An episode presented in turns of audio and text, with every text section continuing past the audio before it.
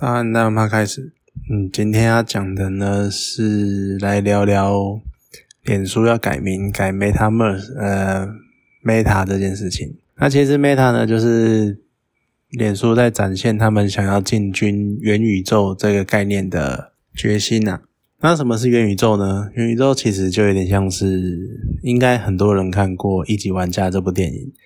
那《一级玩家》它里面就有一个，当玩家戴上了那个虚拟世界的头盔，然后就会看到 VR 的景象，然后呢，就我们就可以连线到一个网络平台，然后他们就可以在里面做很多事情，比如说。你可以用不同的呃，类似这种全景体验的方式看电影，或者是玩游戏，然后做各式各样的事情这样子。那那一个网络世界呢，就叫元宇宙，就叫 Metaverse。它其实就有点类似另外一个世界的那种样子。那在这样的情况，然后这是脸书想要做的事情，它等于说有点把网络这个概念。更进一步的升级，然后把它扩更普及化，这样。那其实这其实牵扯的层面很广啦，比如说还有什么技术性的问题啊，还有就是会讲到像呃，譬如说你进到了虚拟世界之后，然后你在里面的生活会是什么样子，或者是因为我们都知道啊，现在其实光我们现在的现实世界，然后都已经。人与人之间就已经在网络上面都已经这么就是互通有无之类的。那当你到了元宇宙，然后你可以更直接的跟人家做互动的时候，那会是一个什么样的情境？其实说到《一级玩家》这部电影，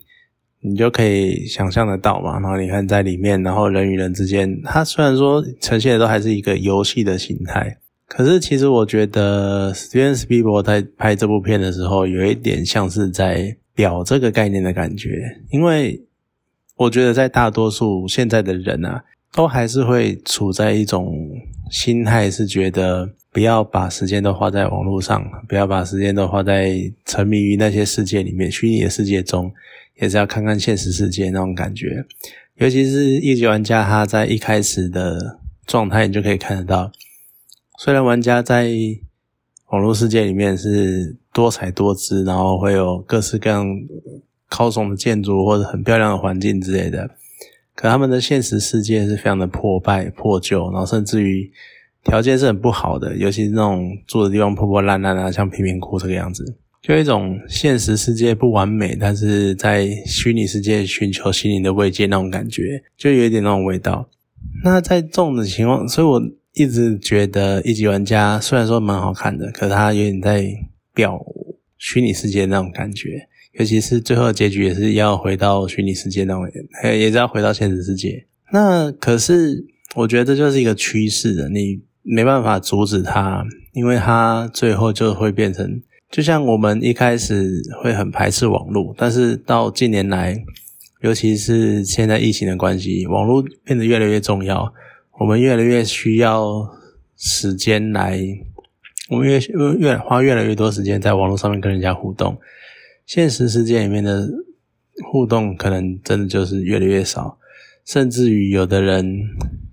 你看光隔离期间，我们能做都可能可以做到十四天里面唯一接触的就是外送员。那在这样的情况之下，其实元宇宙的诞生会变得更，我觉得已经算是一个。可能没有办法避免的趋势了。好，那在这样的情况之下，我就会觉得，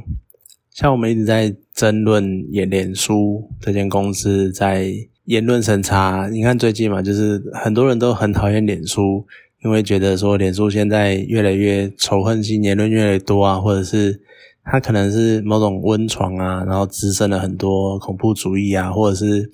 让大家彼此之间仇视的之类的概念，然后还有很多什么呃过激激动的言论这样子。然后当然也有一派人会觉得说，毕竟脸书就只是一个言论的平台，那他们只是就有点类似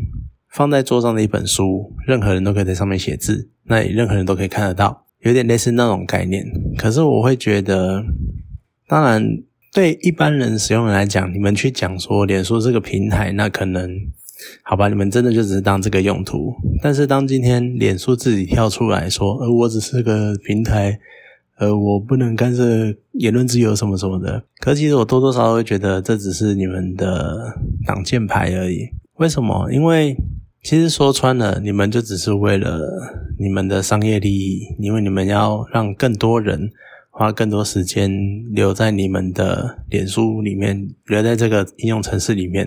然后才能看到更多你们投放的广告，然后你们才能够从这些广告上得到更多的收益。你们就只是怕没有人使用你们而已，所以你们需要增加使用者使用你们的时间。但实际上，你们对于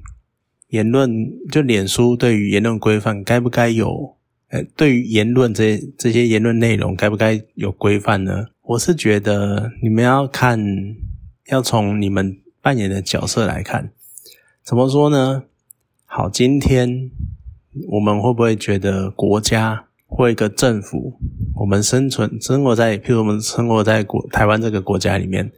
或是祖克伯他们生存在美国这个国家里面，他们需不需要？他们在那个国家里面有没有言论自由？有，当然有。但是他们的言论自由需不需要受到规范？当然也需要，所以我们才会有什么公然侮辱罪啊，或者什么造谣啊，这些都会有相关的处罚跟刑罚。就是你有言论自由，但你不能还是不能乱讲话。那这是政府，这是国家所能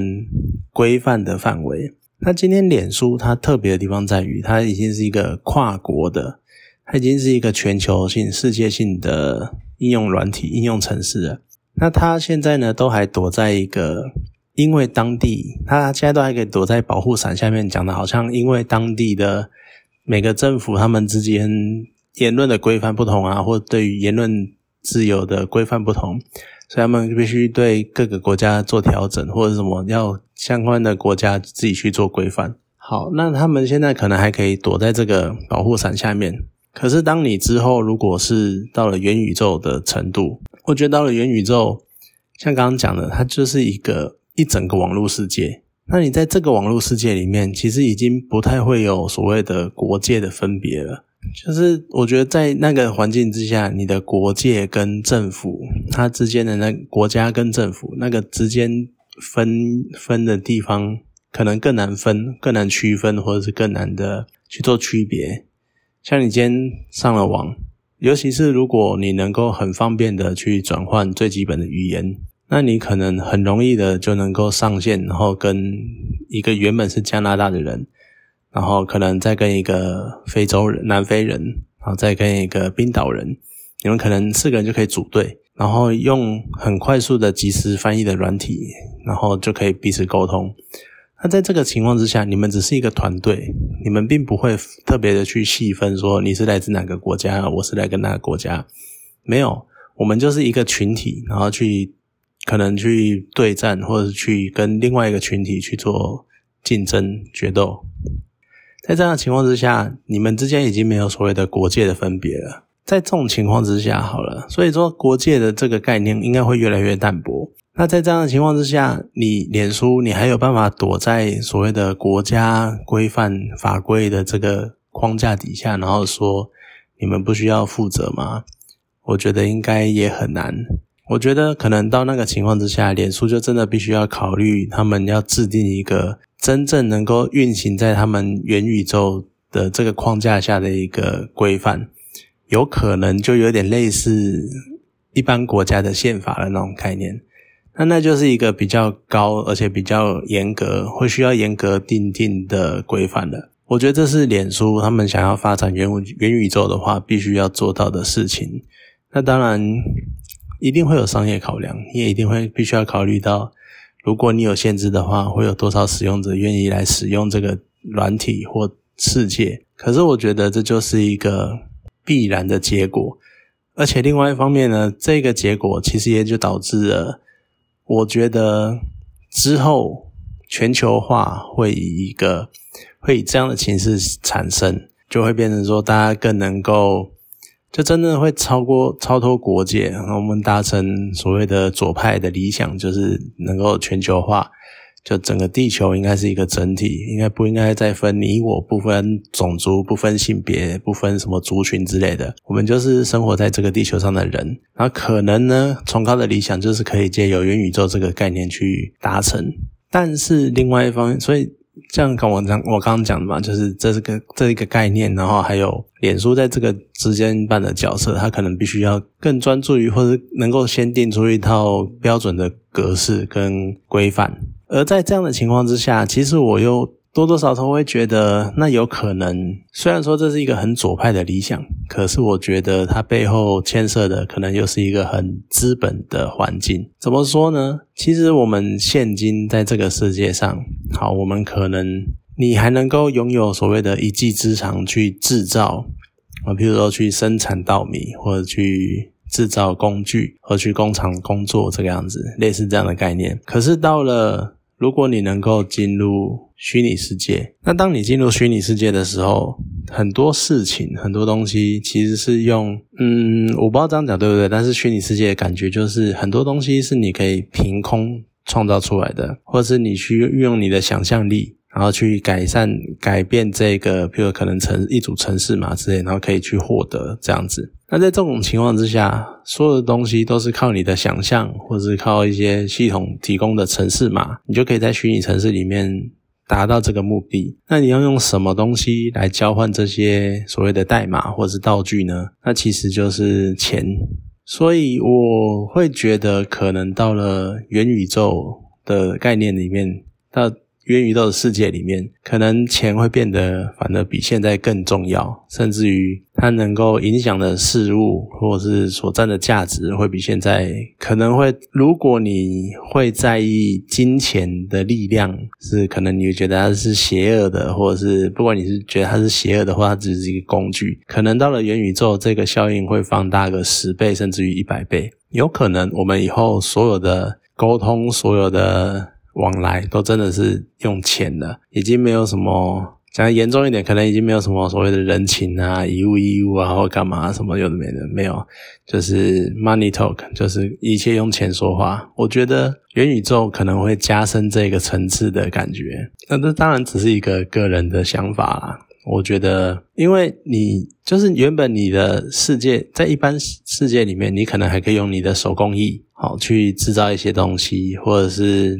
就靠你的双手去制造一些东西去做。呃，怎么讲？很多事情是你能够用想象的，但是你实际上手做不出来，因为你没有那个手艺。但是当今天到你能够用那个，你如果你能够用想象的去创造出你想的那个东西，而你不需要有相对应的手艺的话，那这个时候重要的就是创造力。然后还有，所以我们当用。钱交换的就是所谓的创造力，就是你的想象力，而不是你的手艺。那这样的话，有另外这个层面的牵涉，是有可能越聪明的人，他能掌握的资源就越多。这可能会是另外一个比较，你要讲恐怖吗？或者是比较？我觉得可能说到底，有可能到最后，我们都还是没有办法达成真正的能够到平等，因为你有你拥有想象力，你的想象力比人家丰富，比人家强，你的创造力就是比人家强。那你创造力比较强，你能够做到的东西就是比较多，所以你能换到的资源也比较多。我觉得终究还是会有一种资源集中的状态存在，这是一个比较。悲观比较负面的想象，但是我觉得可能在人性的世界里面很难去避免这件事情，所以我们该如何去减轻这一层呢？或者是我们就只能祈祷有一天有个真的很好心的聪明人，那他掌握了很多资源，然后他能够真正很好的。去帮助想象力没有这么丰富的人，那就有点像是现在的有钱人去帮助贫比较贫困、比较生活比较困苦的人一样，就有点类似那种概念。我们可能必须继续维持这个轮回，只是这个轮回呢，在这个轮回。就是在元宇宙的世界里面，这个轮回由现在的金钱跟物质改变为元宇宙里面变成了金钱跟创造力。好了，那讲的有点沉重。嗯，我知道大家其实可能很多人对元宇宙也是充满了各种想象跟美好的幻想。那可能那是一个另另一种真正真实呃真正能够做到的乌托邦世界。不过。